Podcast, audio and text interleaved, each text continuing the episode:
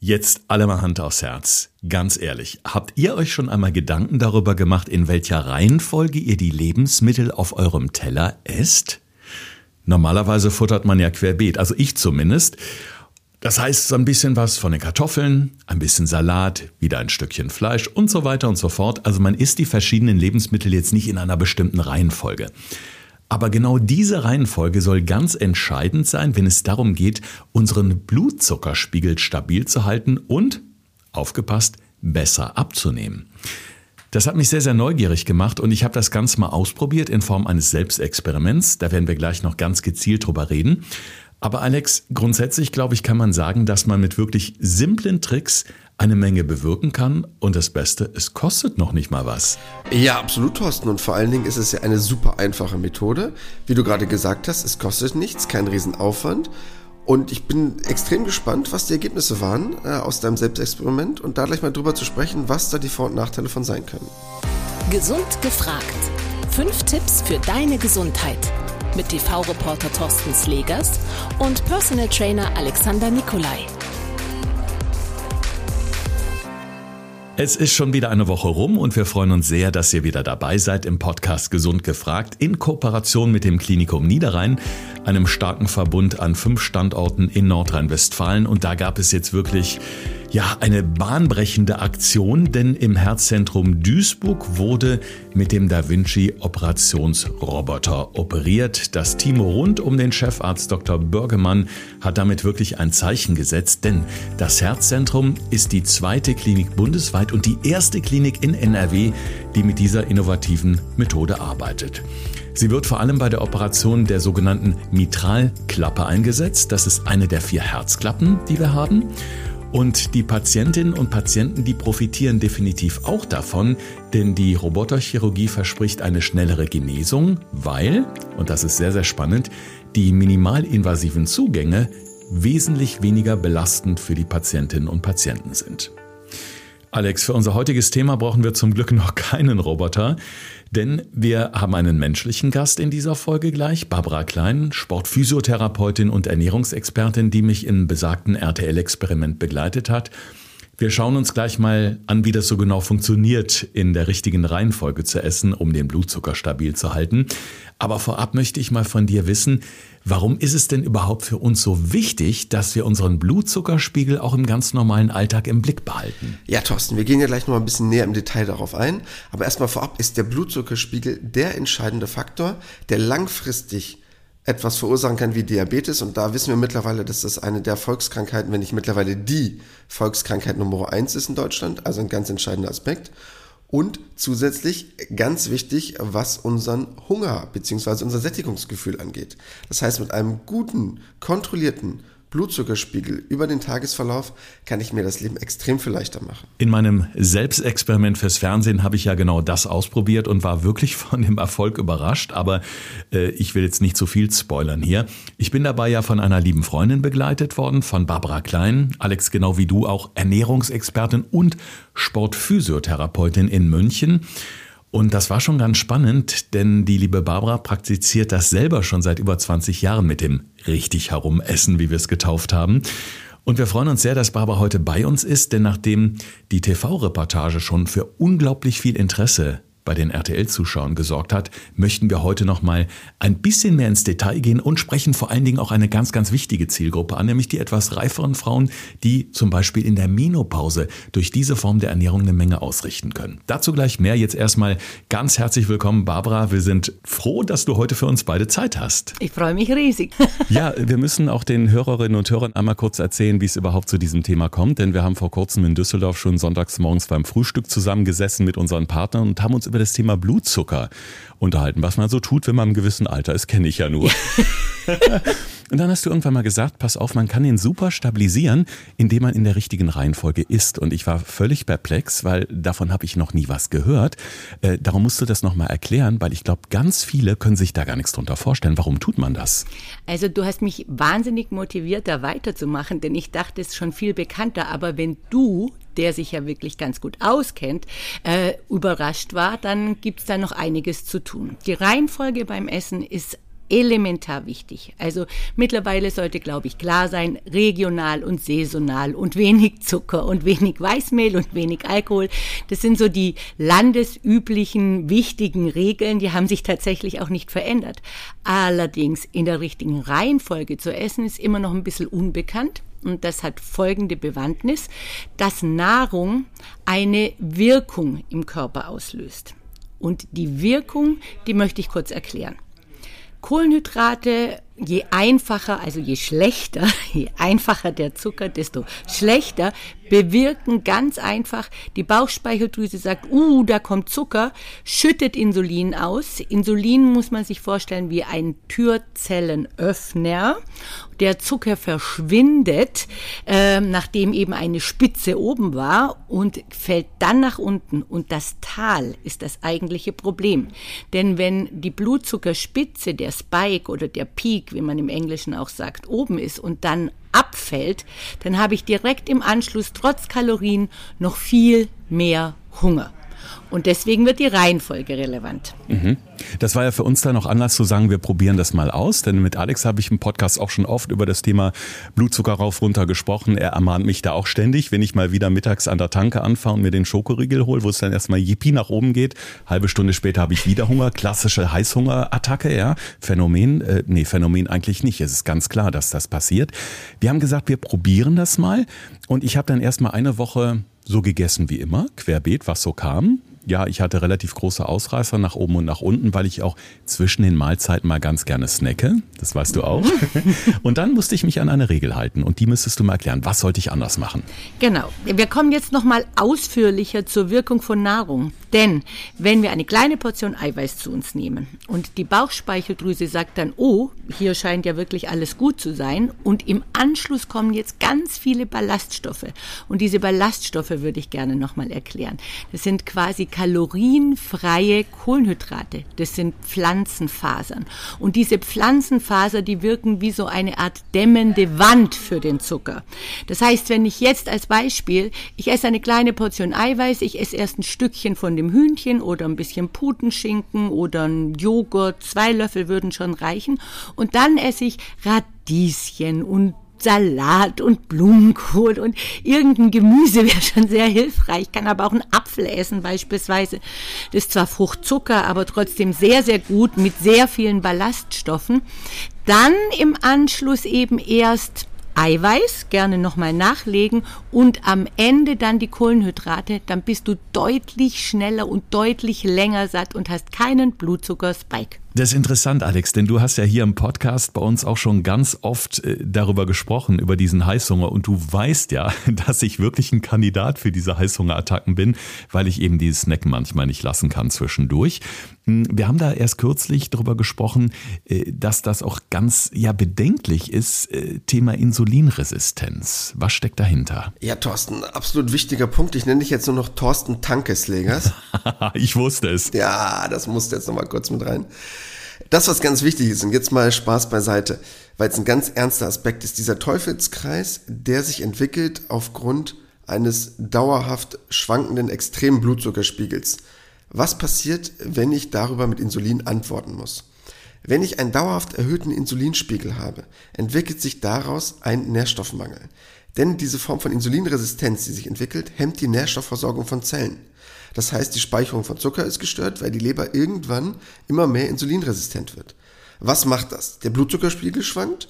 Das sorgt dafür, dass ich eben, wie gerade schon erwähnt, diese Heißhungerattacken bekomme. Wofür sorgt Heißhunger? Weißt du selber, ich esse mehr. Was bedeutet das, wenn ich mehr esse? Es sorgt für ein Übergewicht. Das heißt, ich komme irgendwann in diesen Bereich von Adipositas. Ich habe hohe Blutfettwerte und aufgrund dessen entstehen dann ganz viele Folgeerkrankungen. Und das ist eigentlich das riesengroße Problem. Das heißt, habe ich erstmal dann diese hohen Blutfettwerte. Mein Cholesterinspiegel steigt an, es entsteht Arteriosklerose, das heißt diese kleinen Entzündungen in den Arterien, dadurch Blutdruck, Schlaganfall, Herzinfarktgefahr, also all diese Sachen dieser Kaskade irgendwann kommen, das ist das, was super gefährlich ist. Und da denken viele nicht dran, wenn sie den einen Schokoriegel essen. Und ich möchte jetzt auch niemandem riesengroße Angst machen. Aber die Summe der Entscheidung führt irgendwann dazu, dass ich vielleicht ein großes Problem habe. Wir müssen auch mal dazu erklären, was wir getan haben in dieser Reportage. Wir sind nämlich dann zusammen bei uns in der Kölner RTL-Kantine zum Essen gegangen. Das habe ich Alex auch schon berichtet, was da passiert ist. Und äh, ich hatte bewusst ein Gericht, was eigentlich viele Kohlenhydrate hat, nämlich Kartoffelpuffer. Es war Reis dabei, ähm, es war ein bisschen Quark dabei, aber wir hatten davor den Salat. Ich genau. habe dann angefangen mit dem Salat. Ich habe mir extra auch Eier draufgelegt, Hülsenfrüchte, viel gutes Eiweiß. Dann ähm, zunächst so ein bisschen Quark noch dazu mhm. und so ein bisschen von dem, also dann ging es ja, du hast gesagt, jetzt jetzt kannst du eigentlich Freestyle essen. Ja. Und wir haben eine Stunde danach mal geschaut und es war unfassbar, wie flach diese Kurve war. Genau, und wie satt du warst. Du hast ja deine zwei Kartoffelpuffer noch nicht mal aufgegessen. Das heißt, ein Kartoffelpuffer oder ein halber blieb übrig. Du warst stundenlang satt. Wir haben ja dann noch drei Stunden weiter gedreht. Ähm, der der, du hast die ganze Zeit gemessen, das fand ich faszinierend. Das kenne ich eben auch von vielen meiner Kollegen, von anderen Experten. Ähm, bin ja global ganz gut vernetzt und wir tauschen da manchmal diese Kurven aus. Es ist übrigens bei jedem etwas unterschiedlich und was ja auch ganz spannend ist, es ist ja nicht nur die Wirkung der Nahrung, sondern auch ein ganz klein wenig die Wirkung der Bewegung auf mhm. diesem Bike. Ja.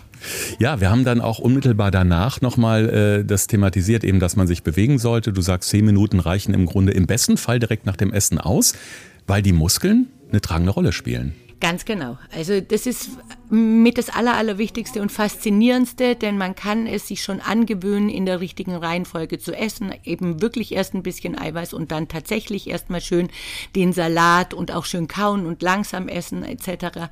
Was aber tatsächlich noch viel einfacher ist, sind diese zehn Minuten Bewegung, die gar nicht anstrengend sein müssen. Ein kleiner Spaziergang, ähm, ganz klein wenig auf der Stelle marschieren, sich so ein bisschen durchmobilisieren, ein bisschen trippeln wer ein Mini-Trampolin hat, das finde ich zum Beispiel auch ganz witzig, da nochmal so zehn Minütchen drauf.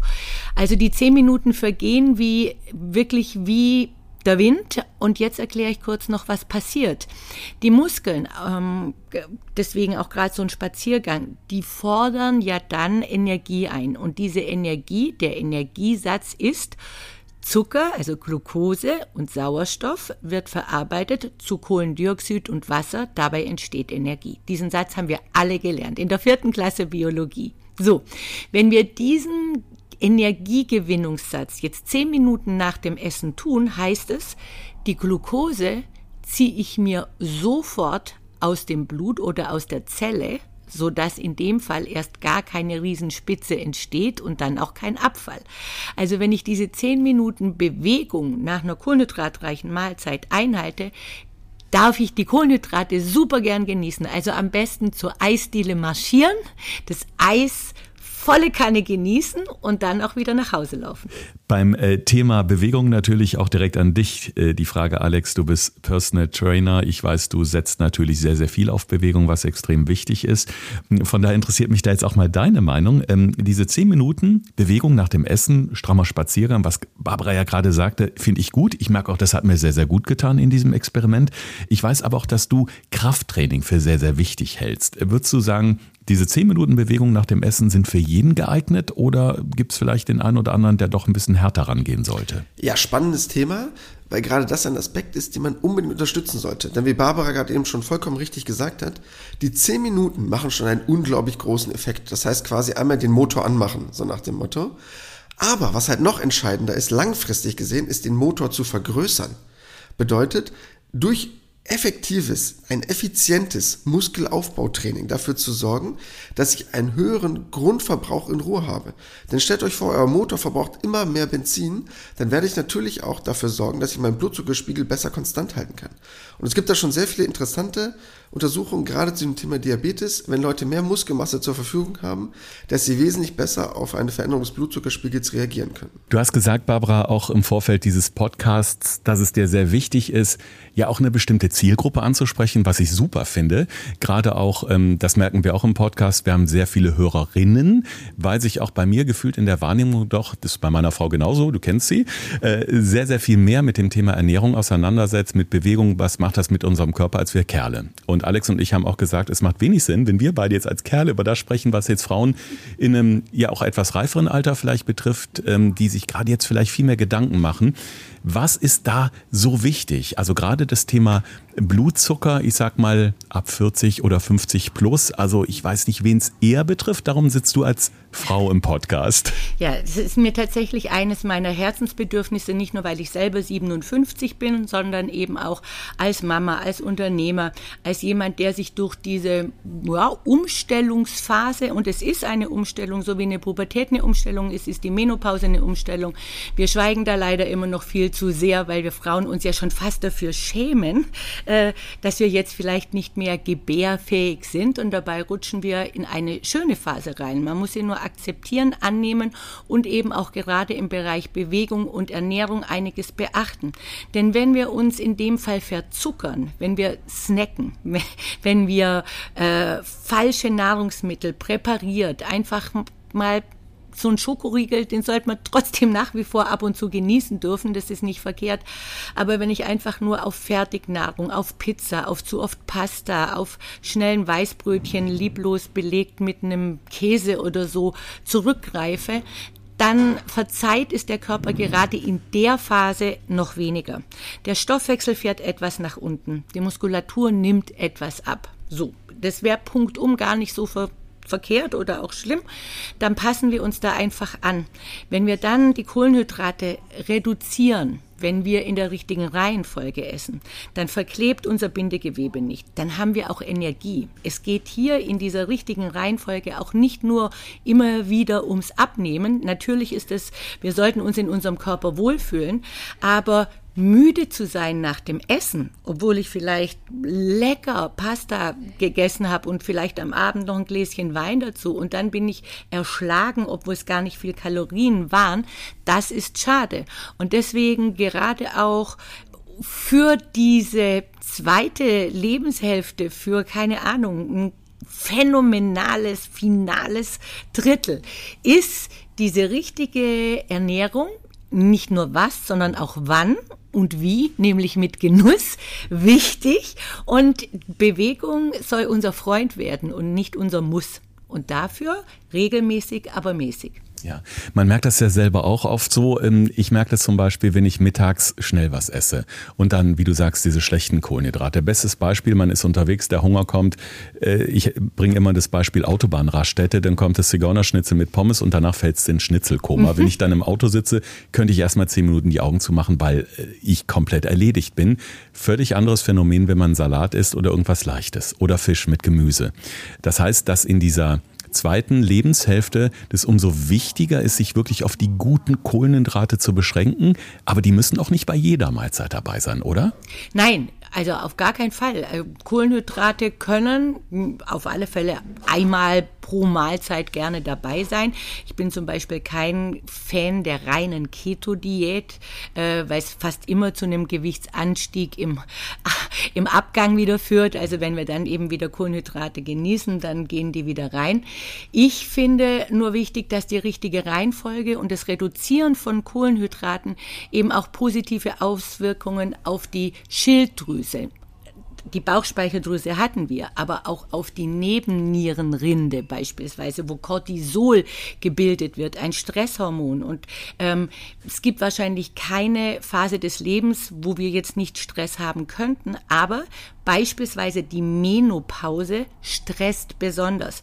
Das heißt, unser Cortisolspiegel ist besonders hoch. Und wenn wir Cortisol äh, zu viel oder zu hoch im Blut haben, dann lässt der Körper kein Gewicht los, wir schlafen schlechter, wir sind reizbarer.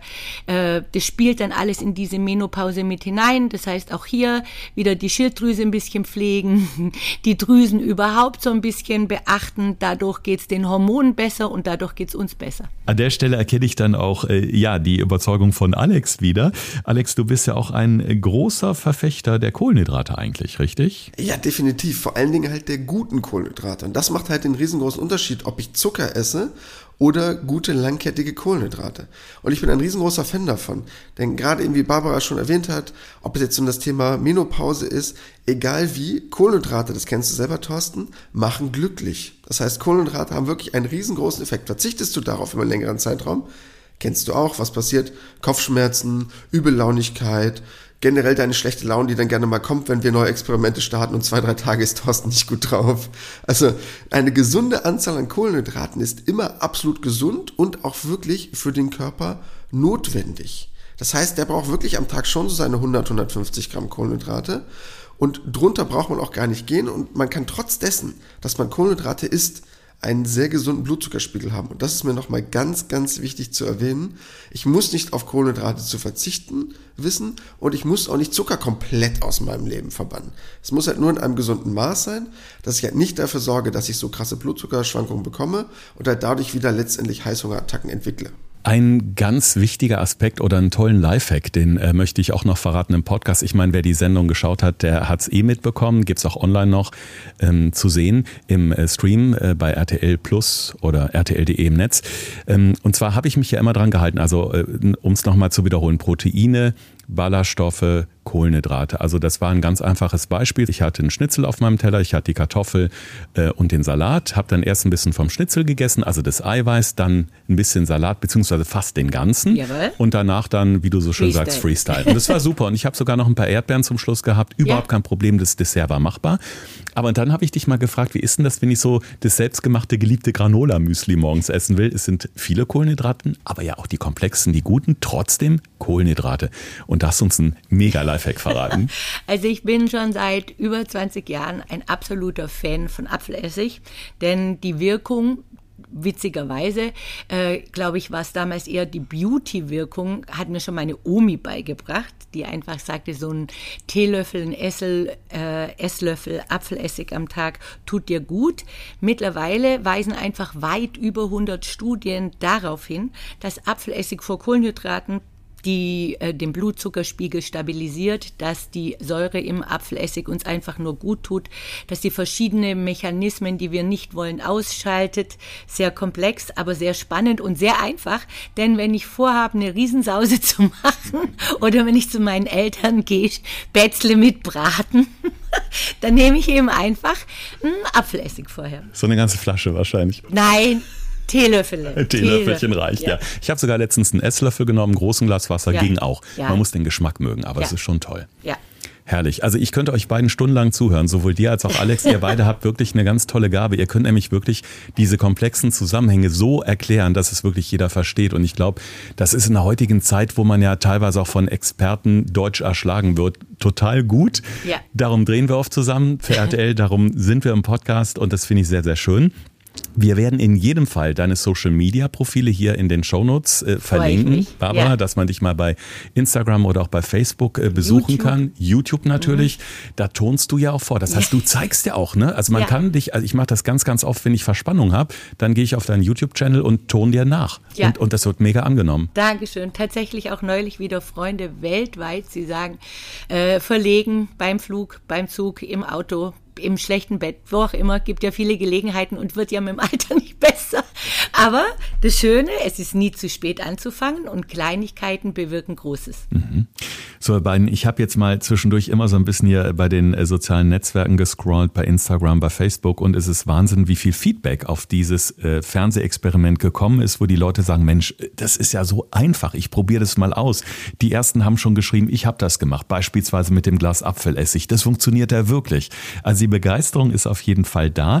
Nun kenne ich das von mir selber auch. Ähm, Alex, du kennst es von deinen Klienten, äh, die zu dir kommen fürs, fürs Personal Training.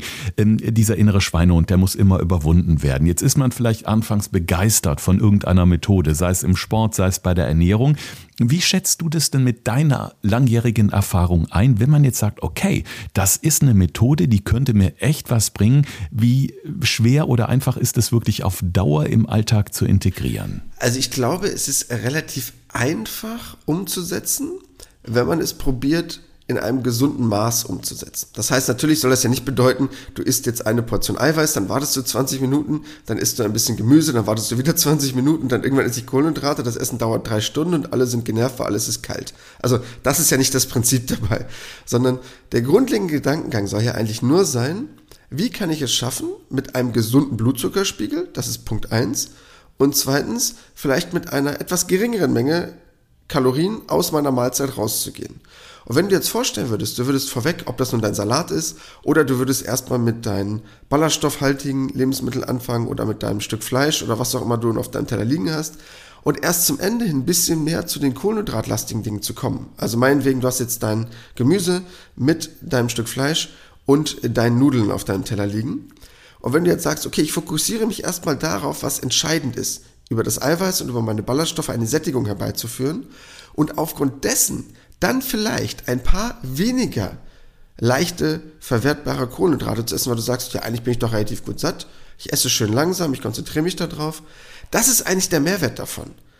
Weil es geht nicht nur um die Reihenfolge der Lebensmittel und dadurch seinen Blutzuckerspiegel ein bisschen konstanter zu halten, sondern auch wirklich dafür zu sorgen, generell weniger Kalorien zu dir zu führen. Und das ist eigentlich ein Punkt, der mir ganz wichtig ist, das zu verstehen, dass man sagt, guck mal, ich bin doch eigentlich schon gesättigt, ich brauche nicht noch mehr so viel zusätzliche Beilage, die ich unnötig in mich reinschaufele. Und ich möchte auch keinem das Stück Fleisch irgendwie sagen, du darfst das nicht aufessen oder irgendwas anderes. Das wird bei uns Deutschen eh nicht funktionieren. Aber ich glaube, die leeren Kohlenhydrate in Form von ein paar Nudeln kann jeder mal entspannt liegen lassen auf seinem Teller. Oder was auch immer ihr nun an so Kohlenhydraten oder leichten verwertbaren Kohlenhydraten auf dem Teller liegen habt. Und ich glaube, das ist der entscheidende Vorteil, wenn man das aus diesem Experiment mitnimmt. Ich habe selber erlebt, kann man nachschauen in der Reportage. Ich habe den Kartoffelpuffer nicht aufbekommen, weil ich davor so viel äh, Ballaststoffe, so viel Eiweiß hatte und äh, ja, dieser Kartoffelpuffer, der musste dann äh, zurückgehen. Was für mich eigentlich sehr ungewöhnlich ist, weil normalerweise wird alles verputzt, was so auf meinem Teller liegt. Ja, geballte Expertise heute im Podcast. Äh, ein wirklich unglaublich spannendes Thema. An dieser Stelle auch ganz, ganz lieben Dank an Barbara Klein, dass du uns beehrt hast äh, hier in Gesund gefragt. Ich würde sagen, gerne mal wieder. Ich freue mich. Und lieber Alex, wir kommen jetzt natürlich noch zu unseren berühmten fünf Tipps, denn wir wollen natürlich diese tolle Information aus dieser Folge nochmal zusammenfassen, dass unsere Hörerinnen und Hörer ja sowas mitnehmen für den Alltag und sich vielleicht mal so ganz langsam an dieses Thema rantasten können. Thorsten fragt, Alexander antwortet. In diesem Podcast erfährst du alles über Ernährung und Fitness. Einfach erklärt und mit konkreten Tipps für deinen Alltag. Ja, Tipp Nummer eins. Und der ist mir erstmal wichtig, das Ganze vorab zu schicken. Wir wollen niemanden den Zucker wegnehmen. Es ist gar kein Problem, wenn man mal in seinen Kaffee ein Stück Zucker reinmacht oder über seine Erdbeeren ein bisschen Zucker drüber streuselt, damit kann ich alles leben. Es geht nur um eine gesunde Menge und wie wir vielleicht im Alltag durch gewisse Ernährungstipps uns daran rantasten können, dass wir keinen zu stark krass schwankenden Blutzuckerspiegel haben. Tipp Nummer zwei, und der ist mir eigentlich ganz wichtig aufzuzeigen, was passiert denn, wenn ich generell dafür sorge, einen erhöhten Insulinspiegel zu haben oder eine gewisse Form von Insulinresistenz zu entwickeln. Um das nämlich nochmal klar zu machen, es geht nicht darum, dass ich einmal ein Schokoriegel zu viel gegessen habe, sondern was passiert, wenn diese Speicherung von Zucker gestört ist, weil irgendwann die Leber insulinresistent wird. Durch diese Blutzuckerschwankung entsteht halt dann der Heißhunger, der sorgt letztendlich dafür, dass ich mehr esse, das sorgt für Übergewicht und dieses Übergewicht, was ich mir dadurch dann leider erarbeitet habe, weil ich so unregelmäßig oder so zuckerlastig esse, sorgt halt dann für die hohen Blutfettwerte, für die Arteriosklerose, für den Schlaganfall, für den Herzinfarkt, also alles, was daraus resultiert. Deshalb ist nicht der eine Schokoriegel entscheidend, aber die Dauer und die Häufigkeit dessen, wie ich das Ganze verzehre. Tipp Nummer drei und deshalb die Reihenfolge macht's. Probiert mal zu sagen, ihr legt euren Fokus bei den Mahlzeiten erstmal auf die Ballaststoffe, auf die hochwertigen Proteine, auf all die Sachen, die einen wirklich langfristig und gut satt machen und möglichst langsam zu essen um dann zu schauen, was ihr noch an den zusätzlichen Beilagen, ob das nun die Nudeln sind, ob das der Reis ist, was auch immer ihr noch an Kohlenhydraten großartig auf dem Teller liegen habt, davon vielleicht mal ein bisschen weniger zu essen, um in einen gesunden Bereich des Blutzuckerspiegels zu kommen. Und deshalb auch Punkt Nummer vier. Ich bin ja ein Kohlenhydratverfechter, das heißt, ich finde ja Kohlenhydrate super und mir werden die viel zu oft negativ verteufelt. Es geht nur oft leider um die Menge an Kohlenhydraten, die wir verzehren und ich sag's mal böse, die Schlechtigkeit der Kohlenhydrate, weil wir die schlechten essen oft. Das heißt, die guten Kohlenhydrate, langkettige, vollwertige, versorgen uns mit ganz vielen Vitaminen, ganz, zum Beispiel ganz viele B-Vitamine, also sind extrem gut für den Körper und der Körper braucht auch 100, 150 Gramm Kohlenhydrate am Tag. Deshalb nehmt die ihm nicht weg, aber gebt ihm nur die, die er auch wirklich braucht, weil gerade in unserer heutigen Welt ist die Bewegung nicht immer unbedingt so super viel. Und als letzter Tipp nochmal ein kleiner Lifehack von mir. Wenn ihr unbedingt mal Bock habt auf den Schokoriegel, auf die kleine Praline, dann, weil es sich genau an dieses Prinzip anschließt, einfach direkt nach der Mahlzeit essen. Nicht erst um 2 Uhr Mittag essen und dann sagen, ah, um 4 Uhr gönne ich mir jetzt noch die Praline, sondern schmeißt sie am besten direkt nach dem Mittagessen rein, als kleinen Nachtisch sozusagen, weil es dann wesentlich besser verstoffwechselt wird. Ich habe dann eine gesunde Pause bis zur nächsten Mahlzeit, bis zum Abendessen meinetwegen um 18, 19 Uhr. Und ich habe nicht zwischendurch nochmal so einen Blutzuckerpeak, was hochgeht, weil ich eine kleine Praline esse. Weil die geht nämlich im wahrsten Sinne des Wortes beim Mittagessen unter. Am Nachmittag macht sie aber einen riesengroßen Unterschied. Ja, Thorsten Tanke sagt Danke. Gerade der letzte Tipp und das mit der Praline gefällt mir sehr gut, Alex. Sehr gut. Ja, schaut gerne nochmal rein in unsere Show Notes. Da gibt's dann nochmal den Link äh, zur RTL-Reportage. Es gibt nochmal diverse Links zu den äh, Social-Media-Kanälen unseres Gastes, zu Barbara Klein. Und wir beide freuen uns, wenn wir uns nächste Woche ja gesund und fit und in alter oder besser gesagt neuer Frische wiedersehen. Bis dahin bleibt schon gesund. Das war Gesund gefragt. Der Expertentalk mit Thorsten Slegers und Alexander Nikolai. Wenn es dir gefallen hat, abonniere gerne unseren Podcast und verpasse keine neue Folge mehr.